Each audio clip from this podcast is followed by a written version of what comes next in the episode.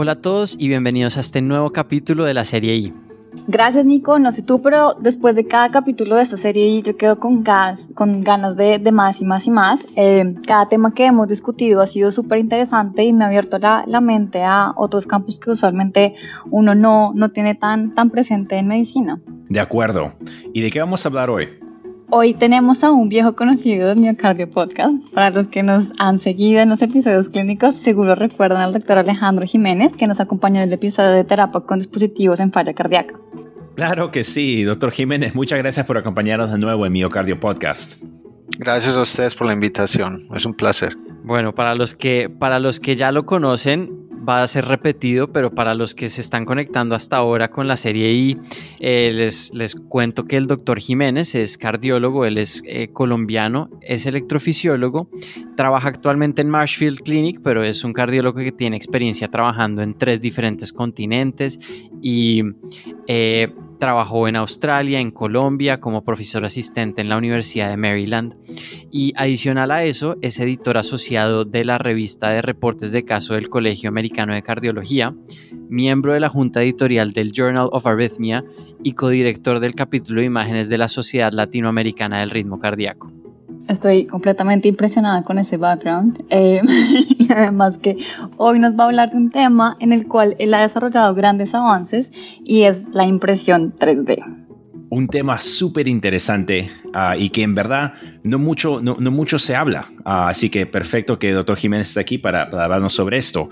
Lo que quería empezar hoy día era sobre, eh, doctor Jiménez, usted, usted que, que pueda empezar a, contarnos un poco de la historia de la impresión de, 3D, como desde cuándo se ha estado desarrollando esa tecnología y cuáles han sido los avances ah, que, nos han traído hasta el día de hoy. Sí, claro. Em, la impresión 3D en medicina ya lleva muchos años eh, desarrollándose. Eh, yo creo que los primeros trabajos de impresión 3D en clínica eh, se empezaron a, digamos, a desarrollar en las áreas de ortopedia y cirugía maxilofacial, principalmente en el diseño de prótesis personalizadas, es decir, diseño de, diferentes materiales prostéticos para, para osteosíntesis y para otro tipo de cirugías. Em, más adelante, otras especialidades médicas y quirúrgicas han seguido con, avances en, tecnología 3D y han empezado a utilizar esta tecnología en otras áreas de la medicina como la evaluación preoperatoria y la simulación en procedimientos. Estas son quizás las áreas de cardiología en las cuales la impresión tridimensional tiene una utilidad actual. en el área que me compete a mí, que es la cirugía eh, cardiovascular, la cardiología intervencionista y la cardiología invasiva, podemos decir que hemos avanzado en varios aspectos. El primero siendo la calidad de las imágenes preoperatorias, es decir, teniendo eh, mejores imágenes tanto de CT como de MRI, ah, de ecocardiografía y usar esas imágenes que tienen una mejor resolución hoy en día, eh, poder tener la, la capacidad y facilidad de aplicar estas imágenes a un entorno tridimensional. Eh, usando programas específicos de segmentación de imágenes y teniendo avances en tecnología de impresión 3D, tanto de los equipos como los materiales de impresión. y a eso le podríamos incorporar eh, eh, simuladores 3D virtuales, con realidad virtual, con realidad aumentada y simuladores hemodinámicos, simuladores vasculares, etcétera, para aplicaciones de entrenamiento médico, para la evaluación preparatoria y para el soporte clínico en procedimientos y cirugías de alta complejidad. Es decir, es un tema eh, que es novedoso desde el punto de vista, digamos, de sus aplicaciones, pero es una tecnología que ya lleva algún tiempo dentro de la medicina y aún más tiempo, digamos, en el área de, digamos, de ingeniería. Creo que esa es una de las cosas que a mí más me ha sorprendido de todos estos capítulos de la serie y eh, hemos, hemos revisado diferentes temas y una cosa que tienen en común es que son muy innovadores, pero para llegar al punto en el que tienen aplicación clínica llevan muchos años de desarrollo atrás. Entonces es, es, una, es una característica en común. Así es. Y doctor Jiménez, usted publicó un, artículo en la revista de la Sociedad Europea de Cardiología donde hace una descripción detallada de las aplicaciones actuales en cardiología en, la que es la impresión de 3D. Um, y parece que de hecho que puede tener un rol súper importante. ¿Nos puede hacer un, resumen de esas condiciones? Sí, claro. Em, como, como ustedes decían, la incorporación de, de estas tecnologías que es básicamente darle un nuevo uso a una tecnología que ya existe, como es el caso de la impresión 3D en la medicina, es un proceso que requiere eh, varios pasos, ¿cierto? Obviamente hay una curva de aprendizaje y toma tiempo, requiere recursos desde el punto de vista, digamos, económico y de financiación y también del aprendizaje de la tecnología. Y para aprender estas tecnologías hay que buscar la ayuda de personas expertas, es decir, personas que manejan eh, los aspectos, digamos, técnicos de la impresión tridimensional, que muchas veces son personas que están por fuera de la medicina, es decir, personas que están en el ámbito del diseño industrial, de la, de la ingeniería biomédica, de la ingeniería eh, industrial. Entonces, esas personas que tienen ese know-how, ese conocimiento, son muy importantes para, para aprender de ellas y adaptar esa tecnología a las necesidades y características que son únicas del medio en el cual nosotros trabajamos, que es la medicina y en, mi área específica, la cardiología. en el caso nuestro, nosotros conformamos un grupo multidisciplinario con electrofisiólogos, cirujanos cardiovasculares, cardiólogos invasivos y radiólogos en el año 2014, cuando, es, cuando yo trabajaba en la Cleveland Clinic en Abu Dhabi. y esto surgió de la necesidad, identificamos la necesidad de entender y evaluar de una manera más clara y detallada la anatomía cardíaca de pacientes complejos que tenían cardiopatías congénitas y estructurales que requerían procedimientos complicados, cirugías, ablaciones, eh, procedimientos invasivos. Y el fin de, este grupo era mejorar los resultados clínicos y maximizar los recursos mediante una evaluación preparatoria completa. Para llegar a ese punto, recibimos apoyo logístico de la institución y recibimos soporte económico a través de grants educativos de la industria médica para adquirir impresoras 3D, materiales, software, apoyo técnico y entrenamiento específico en el proceso de la impresión 3D. Eh, por último y muy importante fue la colaboración estrecha entre los diferentes especialistas, ya que cada cual aportaba su experiencia única, ya fuera en el tema de imágenes, de cirugías complejas, de procedimientos y la colaboración cercana con grupos y compañías con experiencia en impresión 3D para aprender de ellos desarrollar y refinar los procesos de impresión en medicina. En nuestro caso, tuvimos un apoyo inmenso de una compañía belga llamada Materialize, que es una de las compañías grandes que trabaja en impresión en medicina.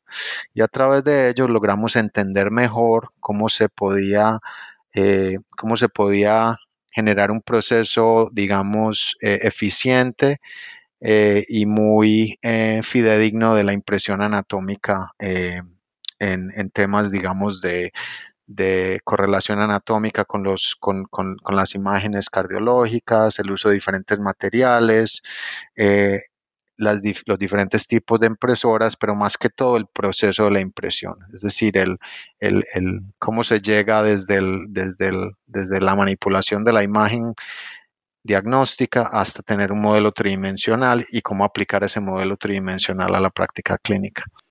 Súper interesante y de todo eso vamos a hablar ahorita poco a poco y vamos a desglosar cada una de las cosas que mencionó. Yo quería darle énfasis a algo que siempre lo recalco en estos episodios y es la, la, capacidad humana y los recursos humanos que se necesitan para este tipo de proyectos y para innovar en medicina en general.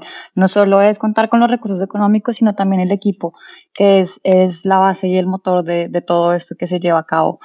Y, ya, ya, habiendo dicho esto, quisiera preguntarle cuáles son las aplicaciones específicas en el área o en su área de experticia, que es la electrofisiología, y qué aplicaciones tiene la impresión 3D actualmente en esta área.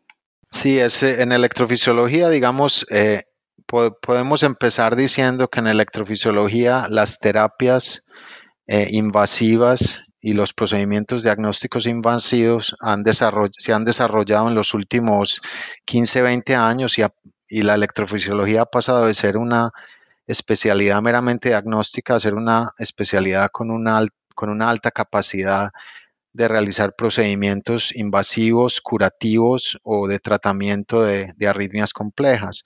Y hoy en día tenemos pacientes con enfermedades cardíacas muy complejas, como los pacientes con cardiopatía congénita del adulto y pacientes con enfermedad estructural severa.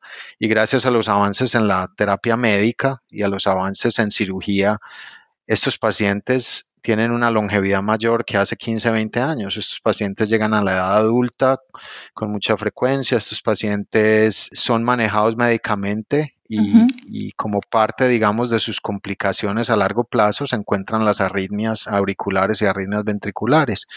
Eh, y estos pacientes eh, representan un, anatómicamente son pacientes muy complejos y el uso de, los, de las imágenes y el conocimiento de la anatomía es crucial para entender los mecanismos de estas arritmias desde el punto de vista estructural y para lograr un abordaje adecuado de estas arritmias, es decir, la vía de acceso, si se va, si se va a hacer una ablación por vía femoral, si se va a hacer una ablación por vía yugular, según la anatomía vascular del paciente, las conexiones auriculoventriculares, las conexiones vasculares, el tipo de materiales que se van a emplear, qué catéteres, qué, guías se van a utilizar, qué electrodos se van a utilizar, qué dispositivos se van a utilizar.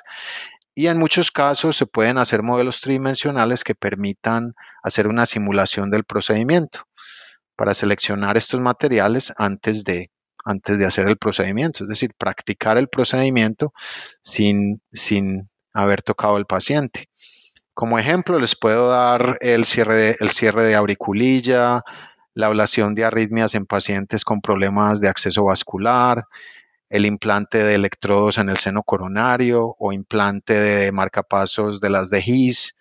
Y en algunos casos, la impresión y la simulación 3D puede incluso predecir riesgo de complicaciones. Un ejemplo son los pacientes que reciben válvulas aórticas percutáneas. El entendimiento de la anatomía con detalle y, la, y el uso de impresión 3D y de modelos 3D puede ayudar a predecir el riesgo de bloqueo AV completo en algunos pacientes. Eh, estos son temas que vamos a que estamos desarrollando y que en un futuro van a, van a haber unas publicaciones interesantes en el tema. Ah, y por último, yo diría que hay un área muy interesante, es el área de entrenamiento para, para residentes y fellows con el tema de, procedimientos, es decir, manipulación de catéteres y electrodos, usando simuladores basados en modelos 3D específicos.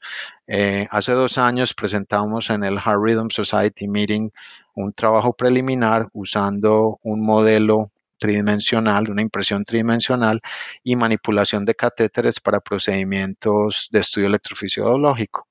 Y en Fellows usamos Fellows de primer año y usamos Fellows de segundo año y vimos que en los Fellows de primer año había una reducción en los tiempos de manipulación del catéter y una mejoría cualitativa en la sensación de comodidad y seguridad al realizar los procedimientos. Cuando el Fellow hacía un procedimiento en un paciente se sentía más tranquilo, más a gusto, se sentía en un ambiente más menos extraño porque este simulador básicamente se hace en un ambiente, se hace en el mismo laboratorio de electrofisiología. Entonces, eh, estos son, digamos, primeros pasos para llegar a unos simuladores más complejos, pero ya se ve que hay un, hay un importante desarrollo en el tema de los simuladores y la impresión 3D va a mejorar estos simuladores con el tiempo. Curvas de aprendizaje todo, todo esto suena muy interesante, pero no sé, Gabe y Pau, a mí todo el tema de la impresión 3D, a veces me parece todavía un poco ciencia ficción. Eh, entonces la pregunta que yo le quería hacer, doctor Jiménez, es ¿cómo, cómo se integra esto que a veces puede parecer un poco ciencia ficción para mí y para seguro muchos de nuestros oyentes con la práctica clínica diaria. Bueno, sí, es, es, una pregunta muy, muy relevante, Nicolás, porque eh, lo importante de estos procedimientos y de estos procesos eh, es poder llevarlos a la práctica clínica de una manera costo efectiva, de una manera y, de fácil alcance, digamos, para la, para, la mayoría de los centros. Si uno piensa eh, en impresión tridimensional, es como devolverse 15, 20 años y pensar en, la, en las impresoras actuales para, para, digamos, imprimir documentos, es decir, imprimir fotos desde la casa, imprimir, imprimir documentos a color, es básicamente lo mismo. Es un, es un proceso que ha llevado 15, 20 años y se han desarrollado impresoras que imprimen materiales basados en un modelo, que en este caso es un modelo tridimensional, no, no un modelo bidimensional, ¿cierto? Con los avances en las, en las imágenes cardiovasculares eh, como la resonancia, la tomografía, la ecocardiografía, se pueden obtener imágenes de muy alta calidad. Esas imágenes se procesan, se convierten en un archivo, que básicamente es un archivo que, que la impresora tridimensional reconoce, y ese archivo le da el parámetro a la impresora para hacer la impresión. Uno selecciona el material en el cual quiere imprimir dicho, dicho archivo y las características como lo quiere imprimir. Es decir, es una resina sólida, es una resina flexible, eh, es una resina en polvo, es una resina eh, líquida y dependiendo de las, de las características de la impresora te da un tiempo de impresión que pueden ser un par de horas o puede ser un día entero, depende también del tamaño del modelo. Se selecciona la escala del modelo, es decir, quieres un modelo uno a uno. Si vas a hacer una simulación de un procedimiento, vas a hacer un modelo a escala uno a uno. Pero si quieres hacer, digamos, un modelo para para mostrar una característica anatómica en un, en un curso de anatomía, entonces de pronto lo quieres magnificar, ¿cierto? Entonces un modelo más grande va a tomar más tiempo. Y básicamente eso es lo que hace, es, una impresión como cualquier otra impresión, solo que se, se hace en un entorno tridimensional y con, un, y con un equipo específico para este tipo de impresiones. Los costos de las impresoras han bajado mucho en los últimos años y hoy en día eh, existen muchas impresoras que están comercialmente disponibles, que tienen relativamente bajo costo y que pueden usarse, digamos, en un, en un, en un ambiente, digamos, de un, de un consultorio o de una oficina médica sin necesidad de tener un laboratorio específico. Es decir, hay impresoras muy sofisticadas que requieren de mucho espacio y requieren de unas características eh, importantes, condiciones especiales, pero para, para muchas de las cosas que nosotros hacemos en el día a día, una impresora, una impresora convencional eh, es, es, es, es más que suficiente para lo que se puede hacer. Y, también se me ocurre que, que, puede servir para educar a los pacientes y explicarles también cómo va a ser el procedimiento y que ellos también entiendan por qué tienen que seguir las recomendaciones que se les dan después de cada procedimiento y que se adhieran un poquito más al tratamiento clínico. Y Pero me quiero... Claro que sí. Y, eso nos salva a todos nosotros los que somos malos dibujando y tratamos de dibujar para explicarle al paciente. Más fácil sería con una impresión 3D, ¿no? Absolutamente. Y en, el área, digamos, de educación a los pacientes, eh, una imagen vale más que mil palabras. Si tú les muestras eh, un modelo de su corazón y primero se quedan fascinados porque nunca se imaginan cómo es un corazón realmente y, el hecho de saber que es un modelo basado en, su corazón, es, digamos, en, su, propia anatomía, les da como una sensación de, pertenencia, ¿cierto? Mm. y facilita, digamos, explicar y este fue el procedimiento que le hicimos o este es el procedimiento que vamos a realizar, así es como lo vamos a hacer, así vamos a entrar a su corazón, la válvula viene aquí o el dispositivo viene aquí. Entonces sí, ayuda, ayuda mucho y como les digo, con impresoras, eh, lo que llamamos nosotros desktop printers, impresoras de, de escritorio, se pueden hacer estos modelos perfectamente. Claro, yo, yo me quiero meter un poquito más y profundizar en la parte del proceso. Digamos que a mí esto me hace pensar en cómo podemos personalizar todas estas herramientas, lo que estamos hablando para cada paciente. Y, quiero entender un poco cómo, cómo se empieza todo. Sé que empezamos con un DICOM file, eh, pues con un formato de alguna imagen médica que puede ser TAC o MRI, resonancia magnética. Pero, pero si nos puede contar, doctor Jiménez, por favor, cómo va hasta el final el proceso, eh, me parece maravilloso. Claro que sí, es, eh, es, un proceso relativamente sencillo que tiene un número de, pasos a seguir y cada uno igualmente importante. Ah, y antes de hablar del proceso es muy importante, digamos, recalcar la importancia de la imagen que vamos a utilizar. Es decir, la calidad del modelo depende de muchos factores, pero si no hay una imagen médica inicial, una imagen diagnóstica de buena calidad, eso va a limitar la capacidad de generar un modelo de alta calidad. Entonces es muy importante eh, escoger una imagen médica del paciente que tenga unas características que sea de alta calidad, ¿cierto? Es decir, si vamos a hacer una reconstrucción eh, de las arterias de la arteria pulmonar y de las ramas pulmonares, es muy importante tener, digamos, una, una tomografía con un timing del, del, de la inyección de contraste adecuada para que se haga la reconstrucción en el momento adecuado, para que se tenga, digamos, una buena definición de, la, de las cavidades, de la anatomía de la arteria pulmonar, de la vena pulmonar, etcétera. Entonces, la imagen inicial es muy importante y es importante recalcar esto porque muchas veces la gente se enfatiza mucho en la calidad de la impresión y en la calidad, digamos, de la segmentación. Pero si no hay una buena imagen, eso dificulta todo el proceso de ahí en adelante. La segmentación se hace más difícil y todo lo demás. Entonces empezamos con una imagen de buena calidad, que como habíamos dicho antes, puede ser básicamente cualquier imagen médica en formato DICOM. Ahora, hay preferencias de, hacia ciertos tipos de imágenes, porque hay imágenes que tienen una mejor resolución que otras, ¿cierto? Si miramos en términos generales las imágenes médicas diagnósticas que se usan, digamos, en la práctica clínica, los formatos que tienen mejor resolución temporoespacial, es decir, que te dan una calidad anatómica ideal, son en primer lugar, la tomografía axial computarizada, ¿cierto? El CT es, mm. es, es, el que te da la mejor imagen temporoespacial. En segundo lugar estaría posiblemente la, resonancia nuclear magnética, mm.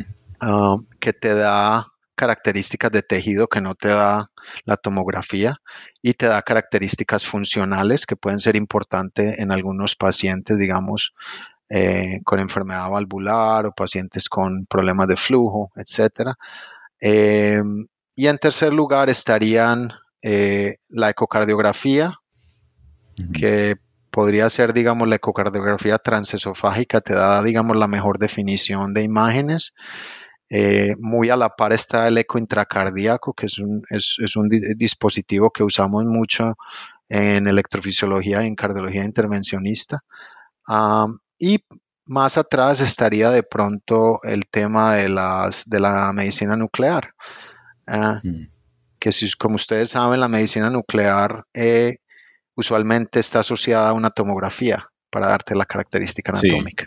Entonces, la mayoría de los modelos que usamos son eh, de tomografía por, por, esa, por esa alta resolución anatómica. Una vez tenemos una imagen de buena calidad, exportada en formato DICOM, que es el formato médico universal, eh, se, toma esa, se toma esa imagen, se toma ese archivo y se, se abre en un, en un software de manipulación de imágenes que, se puede llamar software de segmentación, software de, reconstrucción tridimensional y, hay muchos tipos de software, es decir, hay muchas compañías que desarrollan su propio software, cada, cada tomógrafo, cada marca de tomógrafo y de resonador tienen su propio su propio software y, todos básicamente hacen lo mismo. Eh, pueden usar diferentes algoritmos, diferentes maneras de segmentar, pero básicamente lo que hacen es que te permiten tomar esa imagen y definir las diferentes cámaras anatómicas. Es decir, si estás haciendo una segmentación cardíaca, tienes que definir los bordes auriculares, ventriculares, la aorta, la arteria pulmonar, la vena cava superior, la vena cava inferior. Si estás haciendo un estudio de coronarias, tienes que definir las coronarias. Entonces, segmenta cada, se segmenta cada porción del, órgano que estás evaluando, en este caso el corazón, y se le asigna un número o un nombre y eso luego se convierte en una reconstrucción tridimensional.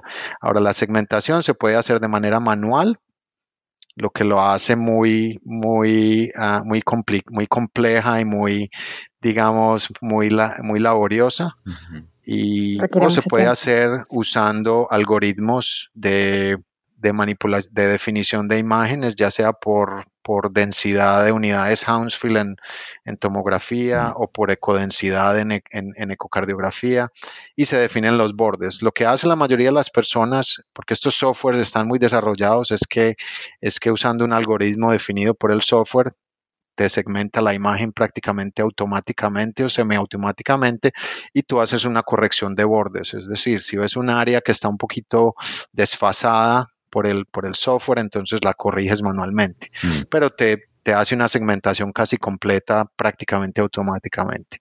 Una vez la imagen está segmentada y estás contento, digamos, con, con la segmentación y, y, y, con lo que quieres, digamos, preparar para la impresión, uh -huh. haces una reconstrucción tridimensional virtual. Mm. Es decir, ves un modelo tridimensional en la pantalla del computador. Y es muy importante porque eso te permite hacer un control de calidad. Es decir, lo que estás viendo en la pantalla con esa reconstrucción tridimensional es lo que quieres imprimir. Si en la pantalla estás viendo que la definición, digamos, del ventrículo derecho y del ventrículo izquierdo está un poquito borrosa o que el septum interventricular no está bien definido o que la válvula mitral que la quieres, digamos, imprimir, quieres imprimir los músculos papilares y no están bien segmentados, lo vas a ver en esa imagen. Porque esa imagen se puede manipular, se pueden hacer cortes axiales, cortes longitudinales, se puede hacer transparencia, se pueden cambiar los colores de las diferentes estructuras. Si, ese, si, esa, si esa reconstrucción 3D virtual no es de buena calidad, hay que devolverse. No, no, no se debe imprimir porque te va a quedar un modelo mal hecho, ¿cierto? Yeah. Te vas a devolver, vas a volver a segmentar, vas a volver a definir los bordes, vas a volver a hacer la reconstrucción hasta que encuentres una reconstrucción que esté de calidad suficiente para la impresión. Una vez esa reconstrucción sea adecuada, esas imágenes se graban en un formato STL. Hay otros formatos, pero para fines prácticos, el STL es el estándar para impresión 3D. Eh, ese formato es un formato que se exporta a la impresión, a la computadora y a la impresión. Eh, las impresoras eh, tridimensionales no reconocen el formato DICOM porque es un formato bidimensional, ¿cierto? Todas las imágenes médicas que uno ve de formato tridimensional es un DICOM convertido a una reconstrucción, ¿cierto? Uh -huh. Entonces necesitas un formato que sea compatible con la impresora. Una vez tienes el formato compatible, entonces ya se prepara la impresión, eh, se selecciona el tipo de impresora que se va a utilizar, el tipo de resina que se va a utilizar y se empieza la impresión. Eh, como les dije anteriormente, la impresión, el tiempo de la impresión depende de, del tamaño del, del, modelo, depende de, del, del, tipo de impresora, una impresora que tenga un solo inyector, perdón, contra muchos inyectores, eh, puede tomar un par de horas o puede tomar toda una noche, ¿cierto? Mm. Se hace la impresión y una vez se tenga el modelo, hay que preparar el modelo, porque el modelo no sale como en las películas, ¿cierto? No está ya preparado y listo para usar. ¿Por qué? ¿Por qué? Porque el modelo está anclado, ¿cierto? Para poder hacer la impresora hay, hay que anclar el modelo. Entonces se tiene una especie de, de, andamio alrededor de la impresión, porque si no el modelo se colapsa, ¿cierto? Mm. Entonces, una vez se tiene ese andamio, hay que, hay que, hay que, hay que quitar el andamio del, del modelo, ¿cierto? Hay que, hay que quitar todos esos, todos esos eh, esas, esas, conexiones que mantienen el modelo en su lugar. Una vez la, digamos, la, la, resina ya está seca, pues esos andamios no son necesarios, pero son necesarios mientras se está imprimiendo. Entonces hay que preparar el modelo, hay que quitar todos esos andamios, hay que limpiar el modelo, hay que quitar todo el polvo residual que las muchas de estas impresoras generan mucho polvo y mucho eh, residuo, hay que quitar todo ese residuo, hay que limpiarlo, muchas veces hay que lavar el modelo. En, en, impresión tridimensional se llama lavado y curado, es básicamente limpiar el modelo, prepararlo y finalmente eh, manualmente quitar ciertas imperfecciones. Generalmente las imperfecciones son eh, externas, donde el modelo se ancla, digamos, al, andamio que, se, que se imprimió para mantenerlo en su lugar. Y finalmente uno debe decidir, ya está el modelo impreso, cómo lo quieres presentar. Es decir, quieres un modelo sólido, quieres tener un corte para mostrar, digamos, eh, eh, los componentes internos o, las estructuras internas del, del, corazón. Entonces, los modelos se pueden cortar o se pueden imprimir por separado y después se pueden pegar. Hay diferentes maneras de, digamos, de, adicionar diferentes partes. Se pueden usar, generalmente se usan imanes, imanes pequeñitos que se, que se, que se, que se pegan a la impresión, a, a las diferentes partes y se pueden combinar. Entonces hay muchas maneras, digamos, de prepararlo. Básicamente la preparación es básicamente cómo quieres presentar el modelo, qué es lo que quieres mostrar y cómo lo quieres mostrar. Ese es básicamente el proceso.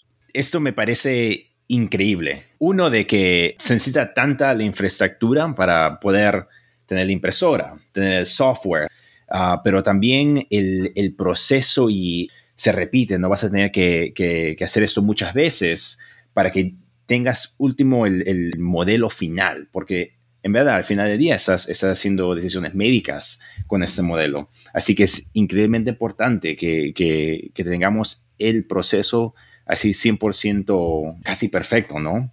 Ah, algo que me, me, interesa, que justo, justo hablamos de, grabar el episodio con el, el, doctor Santillana, que veo conexiones aquí sobre lo que es eh, el machine learning, inteligencia artificial y este proceso.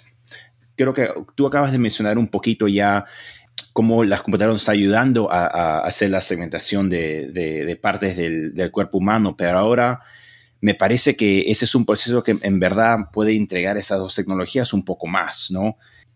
Sí, es, es un área muy, muy interesante eh, y definitivamente tiene mucha aplicación en este tema de la impresión 3D, de los simuladores. Eh, y ya hay aplicaciones clínicas, es decir, muchos de los, de los software que se utilizan para segmentación tienen inteligencia artificial, es decir, estos, estos, esta detección automática de bordes, eh, eh, la reconstrucción tridimensional, haciendo reconstrucciones anatómicamente correctas, utilizan tanto la información del, digamos, del, del, del, estudio que se, está, que se está analizando, pero también de modelos que se han preseleccionado, es decir, hay, un, hay, un, hay, un, hay una base de datos de anatomía normal y muchos de estos softwares tienen en cuenta eso para modelar eh, la reconstrucción 3D.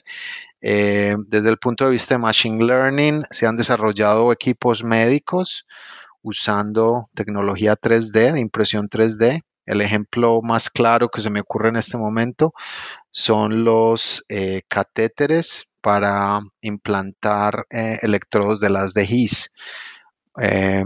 que es una tecnología relativamente nueva en el área de, estimulación cardíaca, lo que se llama estimulación fisiológica la anatomía de las DGIS es muy variable y cada paciente tiene diferente anatomía. Entonces, tener un solo catéter que cumpla eh, una función óptima en diferentes anatomías es un poquito complejo y requiere una combinación de eh, cierta variabilidad en el catéter. Es decir, tiene que ser un catéter eh, que se pueda adaptar a diferentes anatomías, tiene que ser un catéter que se pueda, digamos, manipular de diferentes maneras y se han desarrollado catéteres basados en la media de la anatomía cardíaca, es decir, se han tomado 30 modelos cardíacos y a través de, inteligencia artificial se ha definido la media de esa anatomía y se han generado catéteres que se adaptan, a, digamos, al 90% de las anatomías.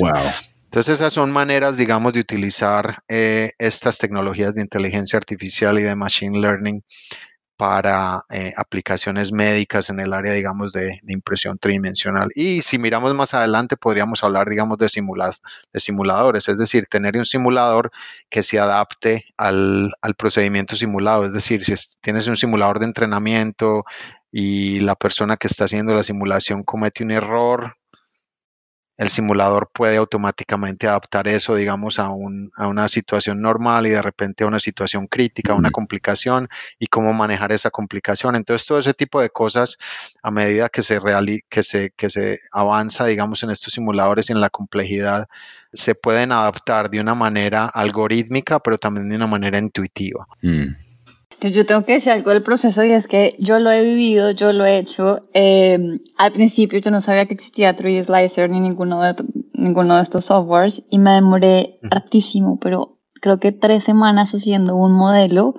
Después cuando lo imprimimos, lo que dices tú para limpiar el modelo, creo que me llevé parte del modelo cuando lo estaba limpiando y tocó volver a hacer todo otra vez. Entonces, mi comentario a, a que es un proceso largo, la curva de aprendizaje en mi opinión, eh, me demoré, me demoré sacando las cosas, pero, pero una vez uno le coge el tiro, es mucho más fácil empezar a jugar con los modelos y a saber qué imágenes sirve, cuál es buena, cuál es no, y qué puedes sacar de la impresora, porque también ya sabes cómo funciona y cómo va la estructura, ¿no?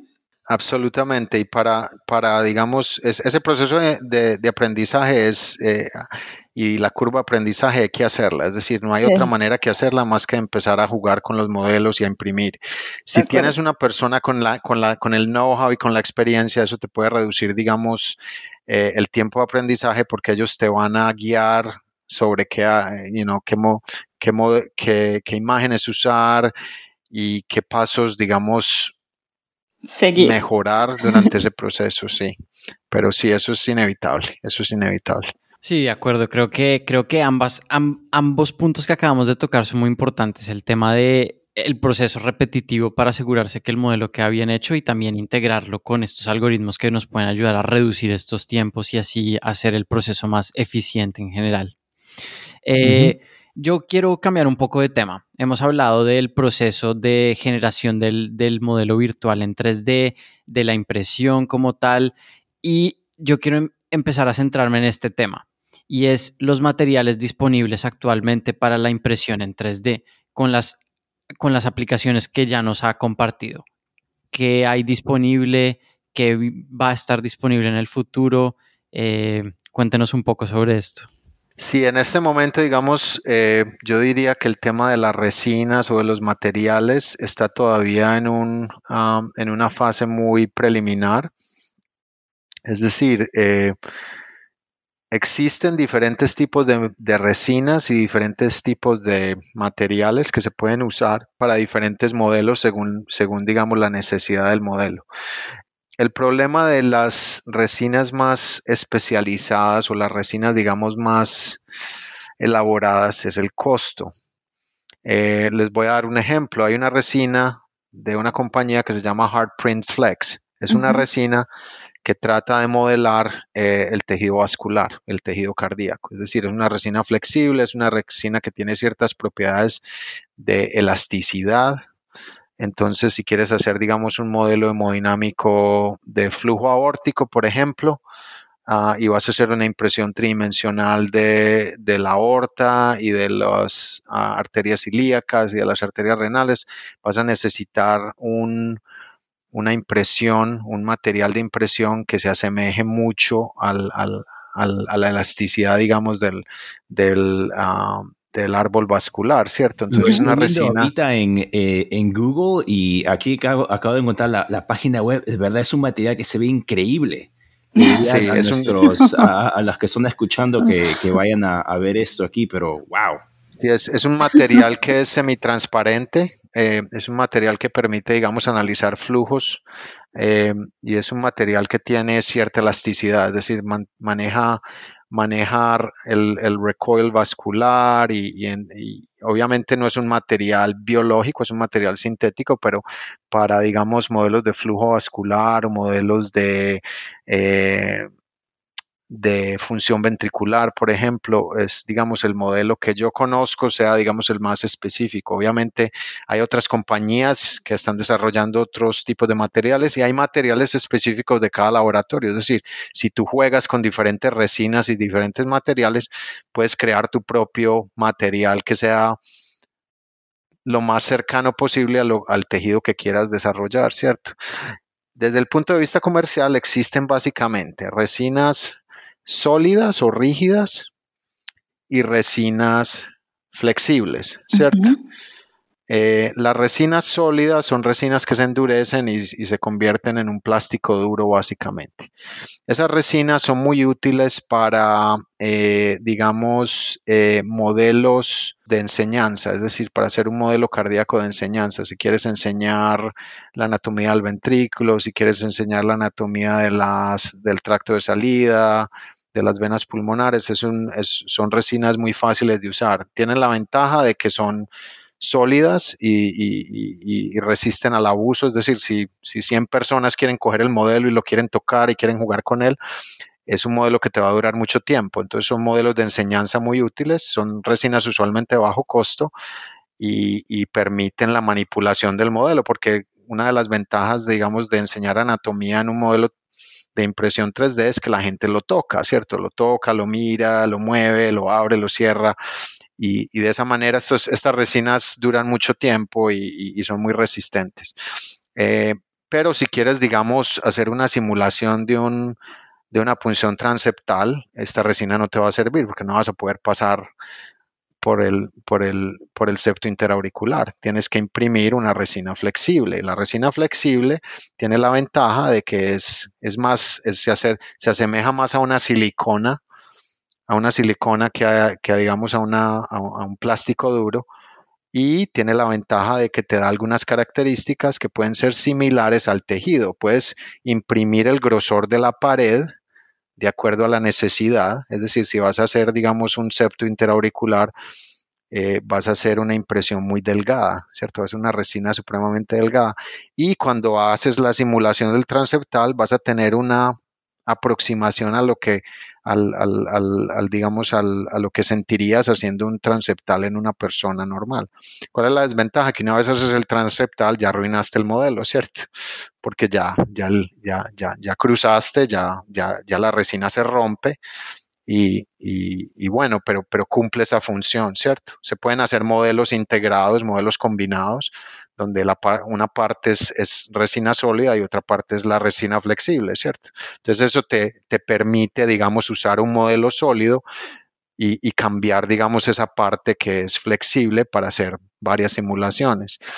Ahora, hay impresiones de un solo color, es decir, si quieres hacer simulación de procedimientos, no necesitas sino un solo color pero si quieres hacer enseñanza, si quieres mostrar aurículas, ventrículos, eh, arterias, venas, nervios, vas a querer modelos a color. Y esos modelos eh, requieren eh, impresoras que tienen múltiples inyectores para poder imprimir diferentes colores en el mismo modelo. Es imposible hacer un modelo cardíaco con siete impresiones diferentes. Es decir, es factible, pero es muy engorroso. Si quieres imprimir, digamos, la anatomía cardíaca completa con colores como lo ves en un atlas de Nether, vas a necesitar una impresora que tenga múltiples inyectores para poder generar el modelo al mismo tiempo con los diferentes colores. Hay resinas que vienen en polvo y hay resinas que vienen en, en líquido. Mientras, en términos generales, mientras más inyectores tengas, Ah, y más colores uses, más costosa va a ser la impresión, porque son impresoras mucho más complejas, son impresoras más elaboradas. Impresoras de una sola resina de un solo color son muchísimo más baratas. Entonces, para simulación, que es el tema, digamos, en el que estamos enfocando mucho el, el proceso de impresión tridimensional en la práctica clínica, no se necesitan impresoras muy costosas para el tema, digamos, de simulación preprocedimiento. Para temas de, simuladores médicos, para temas de anatomía traslacional, es decir, de enseñanza de, enseñanza de anatomía cardíaca, eh, se requieren impresoras un poquito más elaboradas. Yo le quiero hacer una pregunta y esto es solo curiosidad y es cuando dices no tan costosas las impresoras, ¿qué tan costosas son? Sí, no, te, digo que una, impresora, digamos, eh, convencional eh, de escritorio que te permita hacer unos modelos de buena calidad, en este momento te puede costar entre 3 mil y 4 mil dólares. Que obviamente es, digamos, costosa si la comparas con una impresora casera de, para imprimir documentos, pero si, si miras dentro del espacio, digamos, de un centro de cardiología o de un grupo de cardiología que haga, digamos, procedimientos rutinariamente no es muy costoso.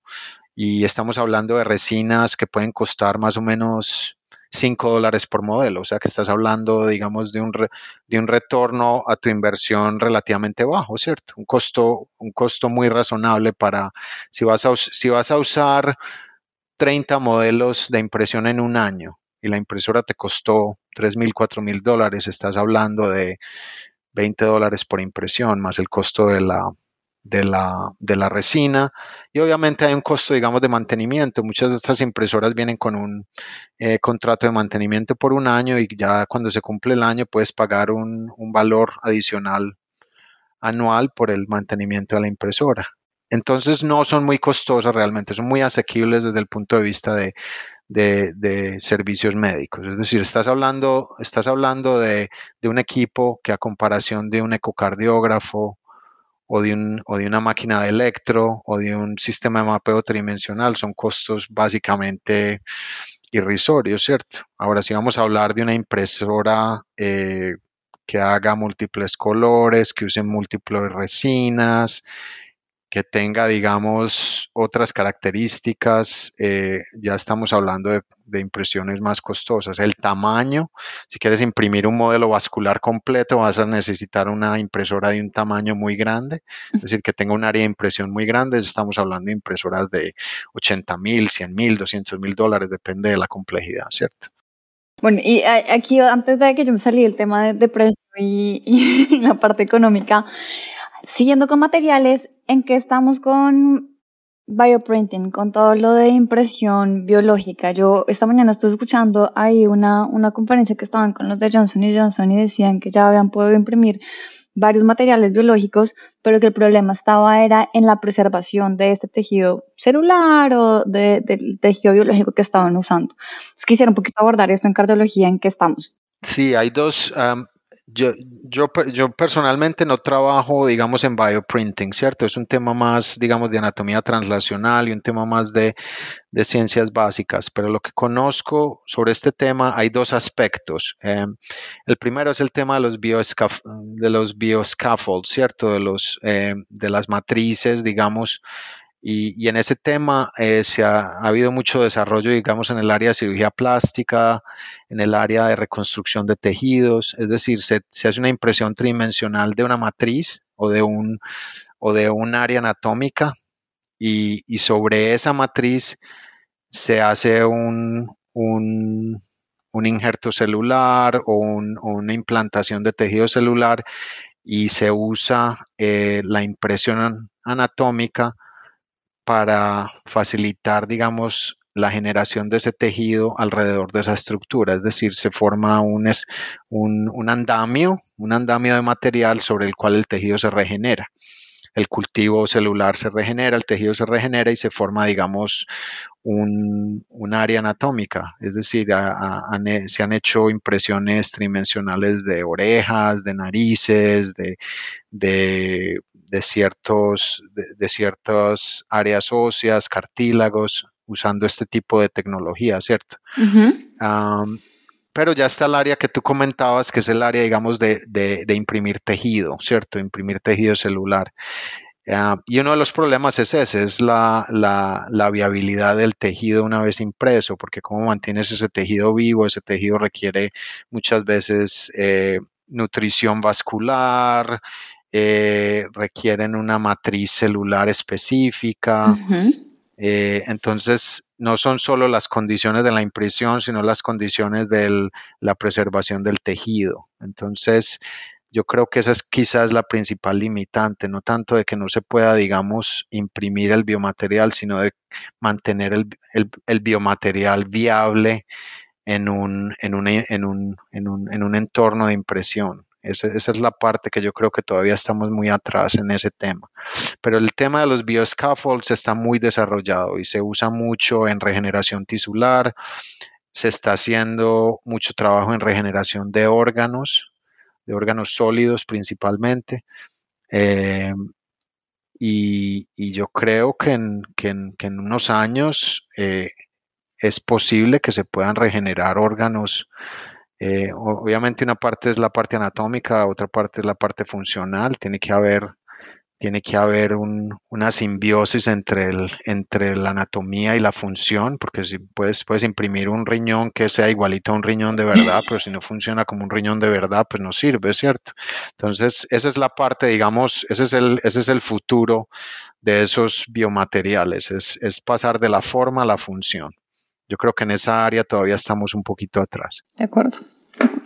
Sí, pues ahí hemos mencionado una, una principal barrera con los biomateriales, pero eh, pensando en materiales en general, ¿cuáles son las principales barreras que usted se ha enfrentado para poder explotar el máximo de posibilidades de la impresión 3D? Sí, yo creo que el, el primer la primera barrera o la, la primera dificultad son los costos. Es decir, si, quieres pasar de una resina básica a una resina más específica, son los costos, porque son resinas más costosas. Son resinas que generalmente tienen propiedad intelectual, es decir, están, están básicamente licenciadas por una compañía específica ah, y tienen un costo adicional por ese motivo, porque son resinas que han sido desarrolladas eh, y han tenido un costo, digamos, de desarrollo, ¿cierto? Entonces, adquirir esas resinas tiene un costo adicional. Usualmente hay limita, hay, eh, el, digamos, el número de tejidos de, de, resinas que asemejen ciertos tejidos es muy limitado. Es decir, yo no puedo, yo no puedo llamar a Materialize y pedirles eh, una resina para aurícula derecha, una resina para aurícula izquierda, una resina para el ventrículo izquierdo, una resina para la aorta. Eso no existe, ¿cierto?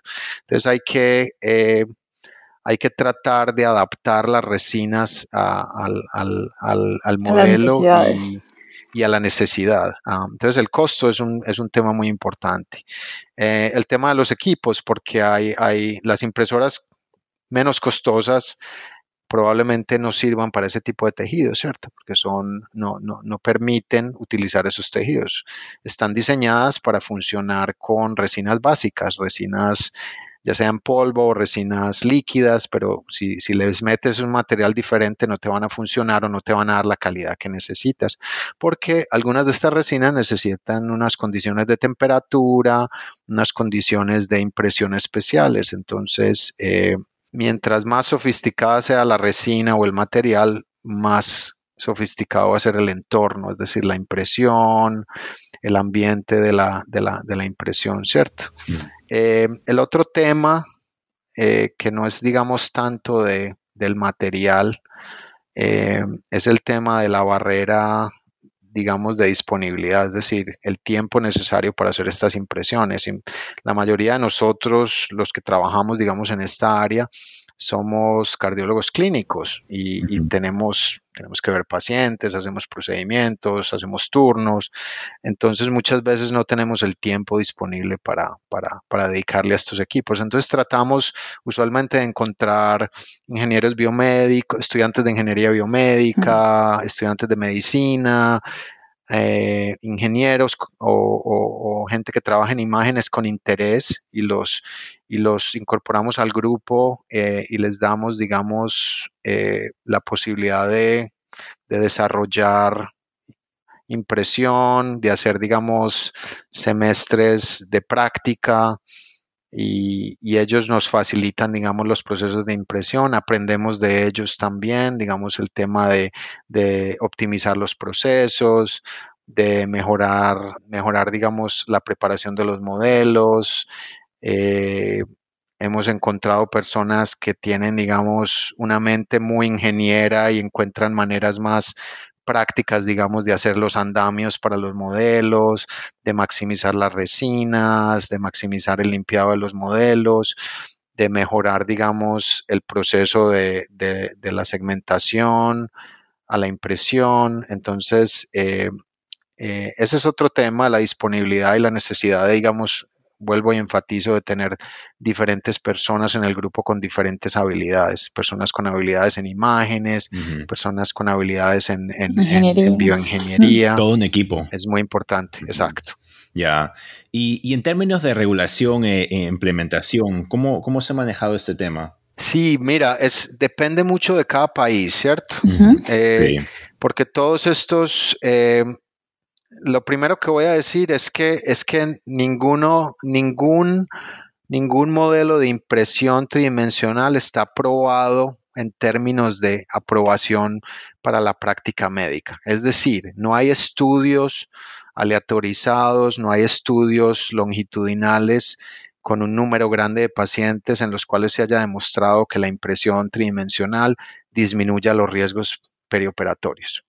¿Por qué? Porque, digamos, estos son más reportes de casos, series, eh, no existe, digamos, ese tipo de, eh, resultados o ese tipo de, eh, de, evidencia médica para decir esto mejora la calidad de vida, esto disminuye la mortalidad, esto mejora el outcome de, un TAVR. Es, eso no existe en este momento. Puede que, puede que exista en un futuro, pero en este momento no existe. Entonces, como tal, y, y como es más una ayuda, digamos, diagnóstica desde el punto de vista de que eh, la impresión se está utilizando para preparar el procedimiento, la impresión se está usando para simular el procedimiento, no necesariamente para implementar el procedimiento en sí, es decir, no estamos, no estamos insertando un material impreso en impresión tridimensional en el paciente. Entonces, eh, está más en el área, digamos, de ayuda diagnóstica. Eh, entonces, digamos, no hay una regulación específica, pero en un futuro yo estoy seguro que van a haber ciertas regulaciones en términos de cuáles son los, cuáles son los estándares de calidad de la, de la, del 3D printing para, para diferentes aspectos médicos, ¿cierto? En este momento el estándar de calidad lo define cada laboratorio, lo define cada institución, ¿cierto? Pero en un futuro, eh, las diferentes eh, asociaciones médicas, es decir, los grupos de imágenes, los grupos de cardiología, van a tener que sentarse y estandarizar este tipo de procesos de una manera que sea práctica, que sea accesible a la mayoría de los centros y que permita un control de calidad de los procesos, ¿cierto? El control de calidad, como te digo, en este momento se hace institucionalmente y es, un, y es una parte muy importante del desarrollo de un laboratorio de impresión. Es decir, si no hay control de calidad, no se van a desarrollar buenos modelos y no se mejora la calidad de los modelos, porque si estás haciendo los mismos modelos que hacías hace cinco años, estás, no, no, has, aprendido nada, no has, no has aprendido de tus errores, no has desarrollado la tecnología, ¿cierto? Entonces, la curva de aprendizaje aprendizaje va de la mano del control de calidad. Y el control de calidad se puede hacer de una manera muy sencilla, no, no, no, se requieren, digamos, costos adicionales, no se requiere, digamos, de una inversión adicional, es más un tema de, de mirar, eh, digamos, cómo el modelo ayudó a la práctica clínica, cuánto se demoró un modelo en, en, en, imprimirse, qué tan fidedigno fue el modelo. Ese es un tema que, que, digamos, yo pienso que en un futuro va a tener que ser muy bien regulado, es cómo definimos que un modelo es de calidad aceptable para hacer una simulación o una evaluación preoperatoria. Sí, eh, digamos, otro tema en común que ha salido en todas nuestras conversaciones en estas series de innovación es la importancia de aprender del error y usar ese error para crecer y para mejorar los diferentes campos que estamos tratando. Entonces, es otro de los elementos en común que, tienen todas estas conversaciones que hemos tenido. Y pues, según lo que hemos escuchado en esta conversación, es una tecnología que tiene la capacidad de traer muchísimos beneficios para los pacientes, para los médicos que tratan enfermedades vascular, cardiovasculares y para los médicos que se están entrenando para tratar estas enfermedades. Eh, y en esta línea, doctor Jiménez, le quiero preguntar qué direcciones a futuro tiene este campo. Sí, hay, yo creo que hay eh, tres áreas que yo diría son importantes a futuro. Eh, la primera, que la hemos mencionado de cierta manera, son los simuladores. Los simuladores actuales para eh, entrenar médicos en procedimientos de cardiología o procedimientos vasculares son simuladores que siguen siendo muy artificiales, es decir, la experiencia no es una experiencia muy real, no es una experiencia muy, muy fidedigna si la comparamos, digamos, con un procedimiento en sí. Eh, es decir, estás haciendo un simulador y te sientes que estás en un simulador, ¿cierto? Si uno, si uno trata de buscar simuladores que combinen impresión 3D, es decir, anatomía cardíaca específica, incluso anatomía cardíaca específica de cada paciente, con eh, tecnología de realidad virtual y de realidad aumentada, con digamos, mecanismos de feedback táctil, de estar en un entorno que asemeje más a, un procedimiento, eh, eso va a mejorar, digamos, el aspecto de la simulación, porque vas a llegar a un punto donde te vas a sentir inmerso en un ambiente quirúrgico, no en un ambiente de simulación. Y el paso del simulador a la cirugía real va a ser más, eh, va a ser un paso muy, va a ser una sensación muy similar. En este momento, pasar de un simulador a un procedimiento son dos cosas completamente diferentes. Hay, un, hay una brecha muy grande entre el simulador y el procedimiento. La idea es tratar de minimizar esa brecha en de la mejor manera posible. Si uno mira, por ejemplo, en, en, la aviación, los simuladores son una cosa muy diferente, ¿cierto? Un simulador, un simulador para un piloto comercial es casi que volar en el avión, ¿cierto? Para nosotros un simulador de un cateterismo cardíaco es jugar con un aparatico que te muestra en una camarita las arterias coronarias, ¿cierto? Entonces son dos cosas muy diferentes. Entonces tratar de llegar al simulador a una experiencia más inmersa, una experiencia más real, es, es una parte muy importante y creo que los modelos personalizados son muy importantes porque se puede tener un simulador, es decir, una computadora y un simulador y cambiar los modelos, es decir, modelos que se puedan adaptar para cada paciente o para cada estructura, tener un modelo de MitraClip, tener un modelo de TAVR, tener un modelo de AFib ablation, tener un modelo, y esos modelos se imprimen y se, y, se, y se conectan al simulador y ya hay, digamos, conexiones eléctricas y chips y otras cosas que te permitan, digamos, realizar los otros aspectos de la simulación, la visualización en, en ICE, la visualización en fluoroscopia, la visualización en un mapa tridimensional, etcétera. Ese es un aspecto. El segundo aspecto es para la enseñanza en anatomía, es decir, la anatomía traslacional. Si uno mira la enseñanza de anatomía tradicional, es básicamente mirar eh, especímenes anatómicos, ver un atlas de Netter o ver ¿cierto? Y leer y leer y aprender y aprender. Exacto. Entonces lo que tratamos es de, y es lo que estamos haciendo, digamos, con la revista de Jack Case Reports esta tarde, de, de integrar la anatomía con la clínica, es decir, casos clínicos integrados con anatomía. Entonces, eso es lo que llamamos anatomía traslacional. Y la impresión 3D es muy útil para esto, no solo la impresión del modelo, sino la reconstrucción, porque la reconstrucción te permite mostrar diferentes eh, aspectos de la anatomía, mostrar, mostrarlo en diferentes... Eh, ah, en diferentes puntos de vista eh, y te permite esos archivos STL, se pueden, se pueden descargar mm. y cualquier persona los puede abrir en, el, en, su computador. Se pueden abrir en, Internet Explorer, se pueden abrir en Acrobat, se pueden abrir en muchos programas que son disponibles y las personas pueden manipular esos modelos en su casa y pueden aprender de la anatomía. Entonces, si tú aprendes un aspecto anatómico integrado a un caso clínico, no se te va a olvidar. De acuerdo. Porque estás correla tu cerebro está correlacionando la anatomía con el caso clínico. Sí. Entonces, ese es el otro área en la cual estamos trabajando mucho. Y finalmente está el área, digamos, desde el punto de vista de negocio, desde el punto de vista de, de, de consultoría, hacer eh, consulta médica remota. Es decir, un cirujano en Suiza, que es el super experto en válvula mitral y hay un paciente en, Colombia que tiene una enfermedad valvular mitral severa y el cirujano quiere una opinión de un experto, puede en teoría hacer una reconstrucción tridimensional del, del eco transesofágico de ese paciente enviarle el STL file al médico en Suiza, el médico en Suiza imprimir el STL file, mirar el STL file, jugar con el modelo, hablar con el médico que está en Colombia y decirle, mire, esta anatomía tiene estas características, yo le recomiendo que haga esto y esto y esto. Wow. ¿Cierto? Eso es, ese es el futuro. Ese es el futuro. De pronto no tan futuro, de pronto es menos futuro de lo que creemos. Ya hay, hay procedimientos robóticos que se hacen a distancia, ¿cierto?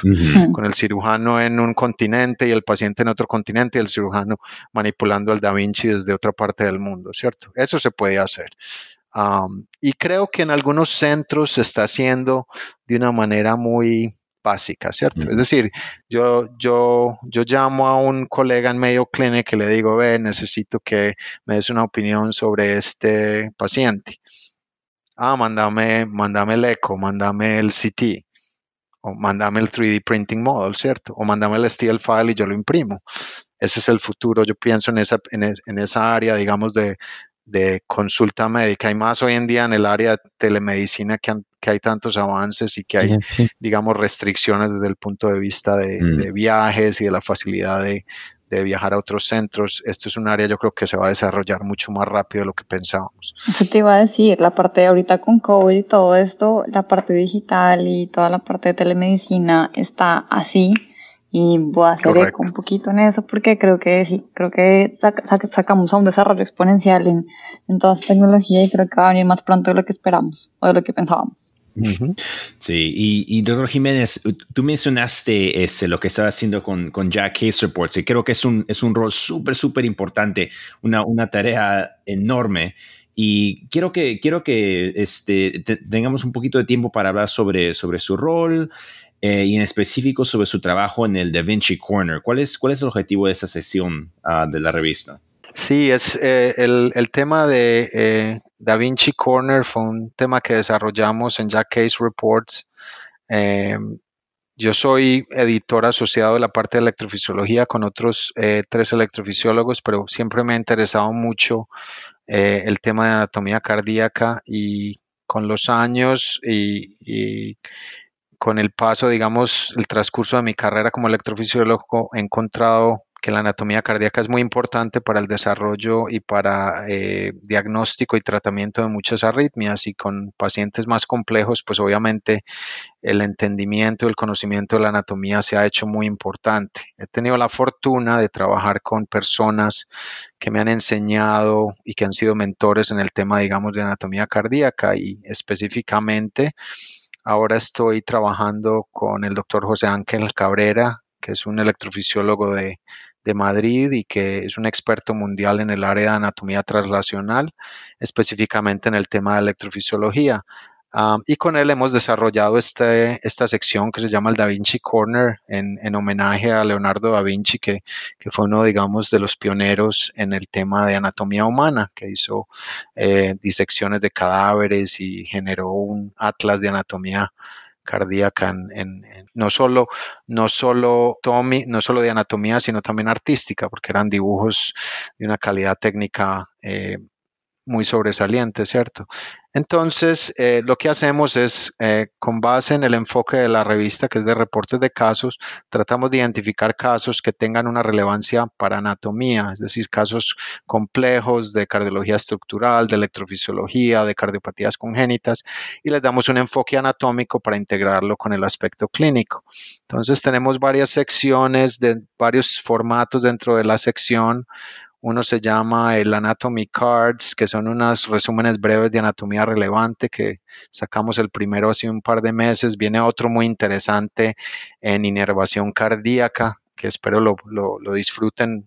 Y vamos a estar presentando otros aspectos diferentes de la anatomía. Tenemos también editoriales que son un poquito más, más extensos y eh, lo que buscamos es tratar de enseñar la anatomía cardíaca de una manera práctica y de una manera que le llegue a las personas desde un, desde un punto de vista más pragmático. Usamos, combinamos eh, modelos tridimensionales, con ah, anatomía histológica, con anatomía patológica, con ayudas diagnósticas, electro, etcétera. Entonces, eh, es un tema que me apasiona mucho y que ha tenido muy buena acogida, eh, no solo desde el punto de vista, digamos, de la revista, sino también de las redes sociales, porque eh, no sé si sabían, pero la Jack Case Reports es la revista de cardiología que tiene más presencia en redes sociales. Entonces, eh, cada semana estamos publicando casos, estamos haciendo encuestas, estamos mostrando imágenes y eso obviamente atrae a las personas a que vengan a la revista y lean, lean los, los, artículos. Yo creo que vamos a postear eh, debajo del link del episodio algunos de los links para que la gente vaya y vea lo que está haciendo ahí en Jack.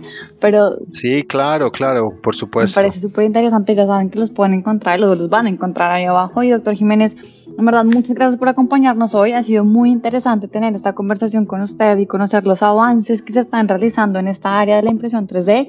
Em, seguiremos atentos a todo lo que suceda para ir discutiendo nuevos avances que vayan surgiendo a lo largo del tiempo. Sí, siempre es un placer tenerlo aquí en Miocardio Podcast y ya eh, invitado repetido y esperamos que podamos seguir haciendo muchos episodios más. Sí, así es. Bueno, no, les, les, les agradezco mucho la invitación. Eh, creo que esta es una plataforma muy importante para eh, difundir conocimiento, tanto la parte, digamos, de, de, de manejo médico, de, en cardiología como este tema de innovación, que yo creo que es un tema que, necesita mucho empuje y mucho impulso en Latinoamérica. Y yo espero que con esta serie de innovación podamos eh, motivar a las personas a que, a que empiecen a desarrollar algunos de estos temas en, en nuestros centros en Latinoamérica. Perfecto, perfecto. Y entonces, gracias, doctor Jiménez, y gracias a todos ustedes por acompañarnos en, esos episodios de la serie I. Les recordamos seguirnos en nuestras redes sociales, at MioCardioPod en Twitter y Miocardio Podcast en Facebook e Instagram. Nos despedimos y recuerden que Miocardio Podcast es tu podcast de cardiología en español. Chao. Chao, chao.